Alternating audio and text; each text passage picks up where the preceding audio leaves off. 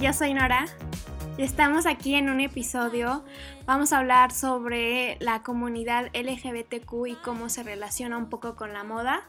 No vamos a hablar mucho de historia, sino más bien de algo más filosófico y tenemos como invitado especial a Pepo, un amigo, que pues, va a discutir con nosotros esto. Y para empezar queremos hablar sobre cuál es el significado de la moda para la comunidad queer y cuáles son los, como las palabras claves que definen o que representan esto. Sí, justamente la moda siempre desde el inicio de la historia ha sido una forma de eh, articular tu identidad y justo como en eso queremos entrar esto. Sí, o sea, por ejemplo, muchas veces se ha visto que la, que la ropa se juzga mucho a las personas por lo que usan y puede llegar a ser una situación de vida o muerte. Entonces, para la comunidad queer, usar moda eh, puede ser como una armadura, una revolución en contra de estos peligros que, que, están pues, todo el tiempo. También también, o sea, hay que recalcar que la moda para cada quien es un caso diferente, una perspectiva diferente, un contexto diferente. Alguien puede usarlo para estar cómodo, para pertenecer y otros lo pueden usar para pues expresar algo más allá. La ropa es como una segunda piel, no es como parte de nuestro cuerpo literalmente, pero cargamos con la moda todo el tiempo, entonces sí puede ser pues para dar a las personas un sentido de pertenencia y muchas personas se visten o expresan como quieren, pero justo como dice Nora, o sea, lamentablemente puede ser algo de vida o muerte. No, y justo, o sea, tú compras ropa, tú inviertes en ropa tu dinero y tú tienes que tener en cuenta qué imagen vas a vender. Y pues hay que dejar en claro que la ropa no te define 100%, lo que usas no es, o sea, no, es Nora, pero sí te ayuda a expresar tus valores, sí te ayuda a definir quién eres y y pues qué es lo que quieres lograr de tu vida, pero no porque uses algo es porque eso eres y eso es lo que... no debería ser. No, no debería ser así, tampoco te deben de criticar por tener esa ropa pues tan clara. Sí, no, yo creo que mencionaron dos cosas que en mi caso aplican muchísimo, que justo es como una armadura, o sea, justo yo siempre estoy tratando un poco de renovar un poco mi estilo, una porque me aburro muy rápido. Y dos porque siempre esté hecho de tener como hasta cierto punto un poco un disfraz, como que me ayuda a sobrellevar la realidad un poco, entonces como tener esta, como un poco un alter ego mío de que, ah, bueno, hoy estoy como Harry Styles lleno de anillos y botas, entonces como, ok, hoy soy un poco diferente y tal vez en un mes, o no sé si se acuerdan, hace unos como tres meses que me dio una obsesión por usar tracksuits todo el tiempo, entonces era como, ay, sí, ahora soy Jeffree Star y, ¿sabes? Como que siempre me inspiro en alguien más para adoptarlo como a mi vida y así poder estar como un poco separado de la realidad constantemente y así es como yo lo veo que es con armadura la, la indumentaria. Sí, porque hasta muchas veces se critica el cambio. Es como, ¿cambiaste de estilo? No. Sí, claro. No, no, no estás siendo tú mismo. Sí, exacto. Es como, justo sí, o sea, creo que me conozco tanto que me llevo a aburrir de conocerme, entonces como trato de tomar cosas de los demás para poder estar en constante cambio. Y lo otro que mencionaban, que era eh, para hacerte sentir más cómodo también, o sea, justo hoy me pasó que me puse un outfit y dije, no, o sea, le estoy forzando, o sea, como que ni siquiera voy a estar cómodo. Y a mí sí me pasó mucho que si no estoy cómodo con lo que traigo puesto, estoy muy consciente de eso durante el día, de que no, es que se me está eh. viendo esto, o no cayó la camisa como yo quería que cayera, ¿sabes? Entonces, como que eso interfiere durante mi día todo el tiempo, que estoy muy consciente de eso que no gustó de mi outfit. Sí, justo la moda es súper poderosa muchas veces se ve lo superficial, pero la verdad es que la moda no es nada superficial. No, es muy Sirve mucho para lanzar un mensaje desde quiero que vean cómo estoy, cómo me siento, hasta lanzar un mensaje revolucionario, ¿no? Como en el caso de la comunidad. Bueno, muchas veces pasa esto. Se ha vuelto como un código también, como una manera como un lenguaje entre las mismas personas de la comunidad para conectarse entre sí en periodos de opresión social. Y así pasa también en varias comunidades que están oprimidas. Como, o sea, la moda realmente puede significar mucho, es mucho más profunda. Sí, también habla mucho del privilegio de la persona, te dice, o sea, en algunas ocasiones su religión, su nivel socioeconómico, sus valores. Y eso te da muchas veces la oportunidad de conocer a la persona sin conocerla, o bueno, o prejuzgarla. Sí, prejuicios. Y pues muchas veces el estilo puede servir como una táctica de decir algo que no quieres decir, porque puede ser un tabú en la sociedad o puede ser justo peligroso. Muchas veces te escondes bajo la ropa para expresar algo que, no puedes verbalmente. Incluso muchas veces podemos expresar cosas que ni siquiera estamos pensando que estamos expresando. Sí. ¿No? Inconscientemente. Ajá, exacto. Pero entonces, ¿qué es moda para la comunidad queer? Poderosa, pues, sí. revolucionaria. Yo creo que sí es parte fundamental, o sea, sin caer en clichés, creo que... Sí ha sido una muy... Una parte muy importante de la historia de la moda, ¿no? 100%, o sea, bueno, yo lo digo en mi opinión y no es que sea historiador de la comunidad queer, pero yo, o sea, desde un punto de vista y por lo que sé y por lo que he visto, yo creo que sí, la moda es fue una herramienta y como justo de, tanto como armadura como para expresión, o sea, creo que sí la moda es parte. Y supervivencia también. Sí, también. Sí, que justo a veces no puedes usar lo que quieres usar por dependiendo de tu cultura, el en el que estés.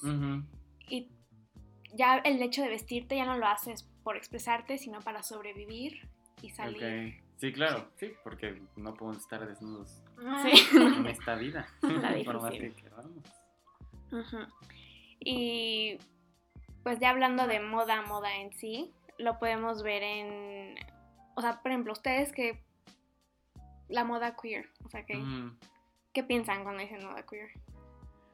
Pues yo creo que en como de primer impacto lo que piensas, bueno, lo que yo pienso en moda queer, uno, pues sí es como muy eh, festivo, ¿no? O sea, como que tal vez no lo veo por el lado tanto de protesta, sino por el lado justo como de lo contrario, como de alegría, de unión, de felicidad, eh, pues sin querer también se viene mucho a la mente el drag, o sea, porque creo que pues justo es una parte muy cañona de expresión y de transformarte por unos segundos y eh, pues a fin de cuentas lo que traes puesto termina siendo moda, ¿no? Porque ya es una comunidad y es global. Y sí, o sea, yo creo que eh, eso es lo que se me viene a la mente, en, o sea, sin pensarlo mucho, es lo primero que pienso en moda queer Justo como lo de orgullo, ¿no? Sí, orgullo, yo quería preguntarte como en las marchas y así de orgullo, pues es como súper extra todos los looks y así. Entonces yo estaba como pensando, me pregunto si es como por esta parte de la protesta de, miren, me puedo vestir así y, qué. Sí, O por la parte de, de sí, como orgullo también como festivo de, pues, que ahorita actualmente creo que ya está mucho más aceptado. Sí, no, 100%. Yo creo que va por ambos lados, por lo menos en mi caso si es como esta parte de, específicamente hoy, sobre todo, o sea, más allá de cualquier otro día, creo que hoy puedo expresarme mucho más y sé que voy a tener reforma lleno de gente de mi misma comunidad y que se va a estar expresando igual que yo y me voy a sentir mucho más seguro a que sea el único, no sé, en el súper. ¿Sabes? Y no es que yo me vista súper extravagante ni que sea mi moda súper queer, pero creo que justo ese día como que te da el chance de, hey, diviértete y como demuestra en un nivel extremo quién eres realmente, ¿sabes? Y además es justo festejar, o sea, celebrar de que cada día es mejor y cada vez hay más avances y cada vez estamos más dentro de lo común, como debe haber sido siempre. Sí, pues de una forma es muy bello, como la presión al mil, toda la historia y ahorita pues no hay tiempo de, enojarnos, sino de celebrar.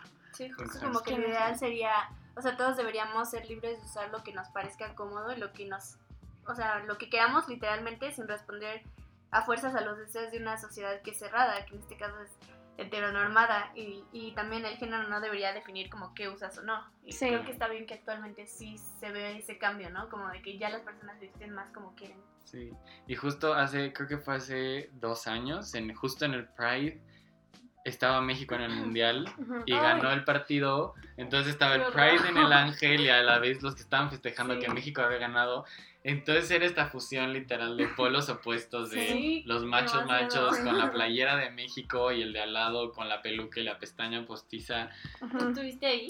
No. Ay, no me tocó estar. O sea, vi también, pero es como, wow. Sí, hubiera estado muy cool estar. Y creo que justo se dio como muy natural y que yo sepa no hubo gran problema. O sea, creo que hubo como una fusión muy cool, como, hey, los dos estamos celebrando cosas. Más allá de lo que traemos puesto, pues estamos, con el mismo fin. Los dos estamos felices porque sí, celebrando la vida de Ajá, esto, como exacto. De afuera. Justo, que ese como armadura que decíamos, pues ahí creo que se quitó y justo como que nos juntamos como personas y, estamos aquí por el mismo motivo. Y pues a la vez veías como justo la mezcla, ¿no? De la, la playera de México y todo lo queer que ah. decíamos. Ajá, creo que sí fue un momento. Sí, como que todos antes sabían más o menos que iba a suceder esa fusión, pero tenían miedo como de, ah, no sé cómo salga esto, sí, no, claro. esta combinación. Pero qué padre que... Y bueno, regresando un poco a la moda, ya hablando de alta costura y ya moda más comercial, lo que vemos en la tele y así, pues es, se conoce mucho que se apropia mucho de la moda queer, que se toman referencias y no se hablan de esas referencias, no sé, la, la situación justo se apropia. Y de una forma, em, bueno, la comunidad queer ha llegado a como responder con estos graffitis de LGBTQ o Pride. Y mm. por ejemplo, la, hay una organización que se llama Act Up y justo lo que hizo fue llenar de graffitis algunas pasarelas y ya era como, o sea, como que justo había un balance. Pero aún así tenemos, o sea, hablando de moda de apropiación, tenemos, por ejemplo, lo andrógino. Se dice mucho que es una apropiación de lo butch femme que es el estilo de las lesbianas. Ok. Que era como más, mucho más masculino y casi sin silueta. Y lo andrógino viene mucho de eso. Claro. Y es como, ay, lo nuevo, lo andrógino. Lo pintan como una tendencia. Ajá. Cuando... Claro. O luego lo, el, el, la piel que se usaban, las jacks usan chaquetas de piel y todo eso. Y justo, por ejemplo, Yves Saint Laurent y Coco Chanel, ellos también adoptaron eso de Butch Femme, de las lesbianas de principios del siglo XXI, y lo adoptaron a andrógino.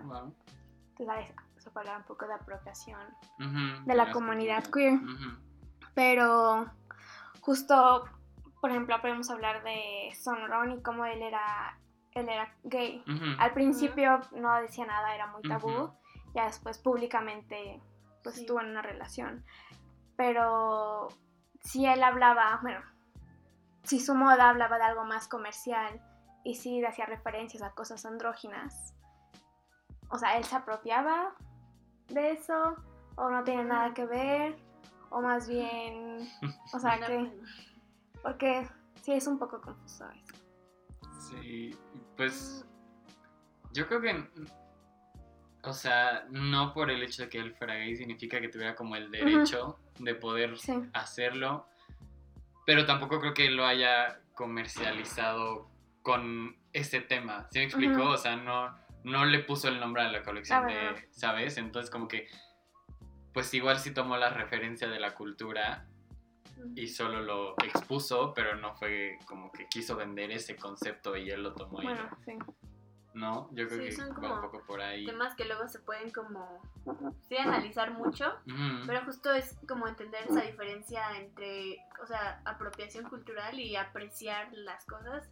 Hay como, pues sí, no se me viene a la mente como fuera de moda, todo lo de la cultura del voguing y así, como, o sea, con el video de Madonna, de Vogue.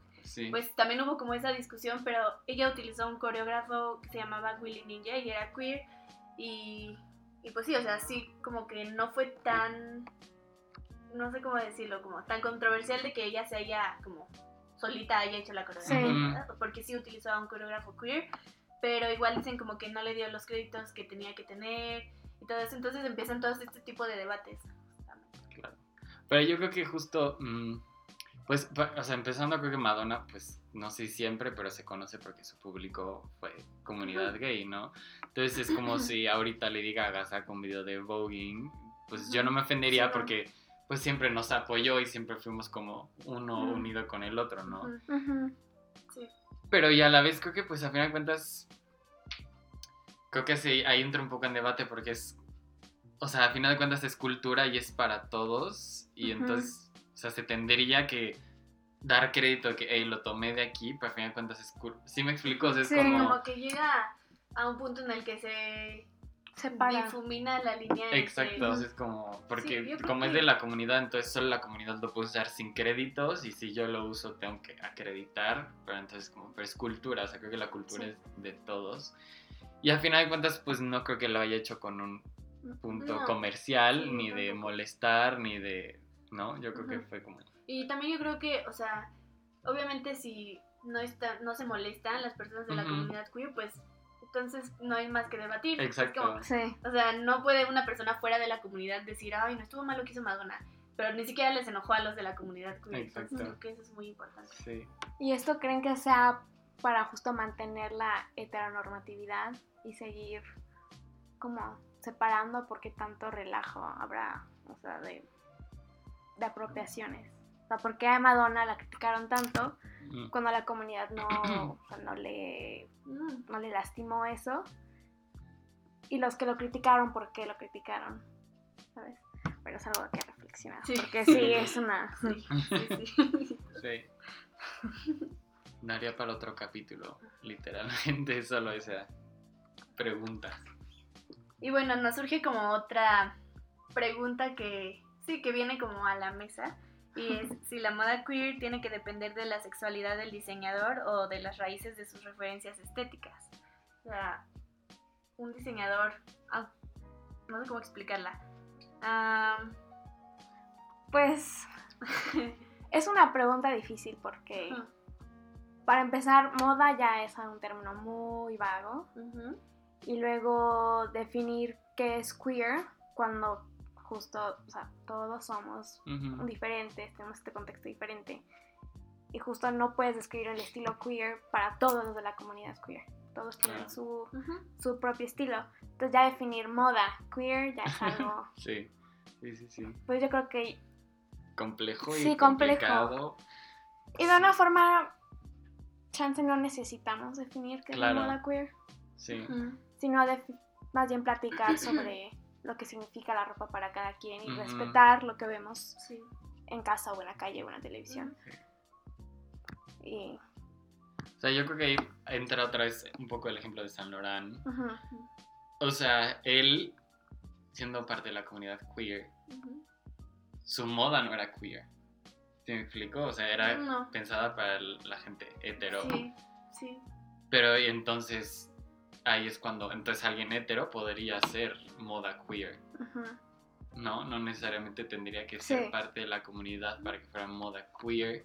Pero entonces, ¿qué tendría que ser para que fuera moda queer? si viene de un diseñador hetero o no parte de la comunidad. A lo mejor si hace moda súper explícita y con, un, con, la, con la, una intención buena y noble, pues como aliado y justo dándole poder a la comunidad. Sí. También puede ser que en las pasarelas, por ejemplo, las he visto en un artículo, ya no me acuerdo los detalles, pero que las agencias de modelaje de drags está subiendo muchísimo. Y justo muchos diseñadores independientes, todavía no lo hemos visto así súper comercial, excepto Benito Santos. Ya hay muchos modelos drags usando ropa heteronormativa. Y eso ya le da como una oportunidad al diseñador de decir, bueno, vengan a mi marca, introduzcanse a mis valores y ya van poco a poco quitando la... Sí, y que creo que ahí entra un punto importante que es cómo ahora ya está acá más, más en el nivel mainstream el drag. Sí, sí. O sea, creo que ahora ya es, creo que cualquier persona ubica que es un drag y... Digo, no cualquiera, pero sí está mucho más común y creo que, o sea, sí tiene que ver mucho con RuPaul, aunque a unos les guste, aunque a otros no. Pero el hecho de que tú te metas a Netflix y en las sugerencias o en el top de México esté el programa de RuPaul, pues sí habla mucho, ¿no? De aparte en México. En México, sí, claro. Sí,